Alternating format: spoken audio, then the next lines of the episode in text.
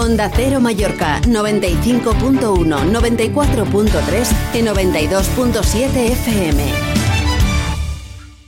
Bueno, la verdad que ha sido un momento increíble, ¿no? Poder vivir eh, en primera persona el, saludar al Papa y este recibimiento, la verdad que para nosotros es eh, muy importante, es un privilegio, ¿no? Primero agradecerle al obispo de Mallorca que ha hecho posible este encuentro y, y la verdad que es muy gratificante para, para todos nosotros y para el club.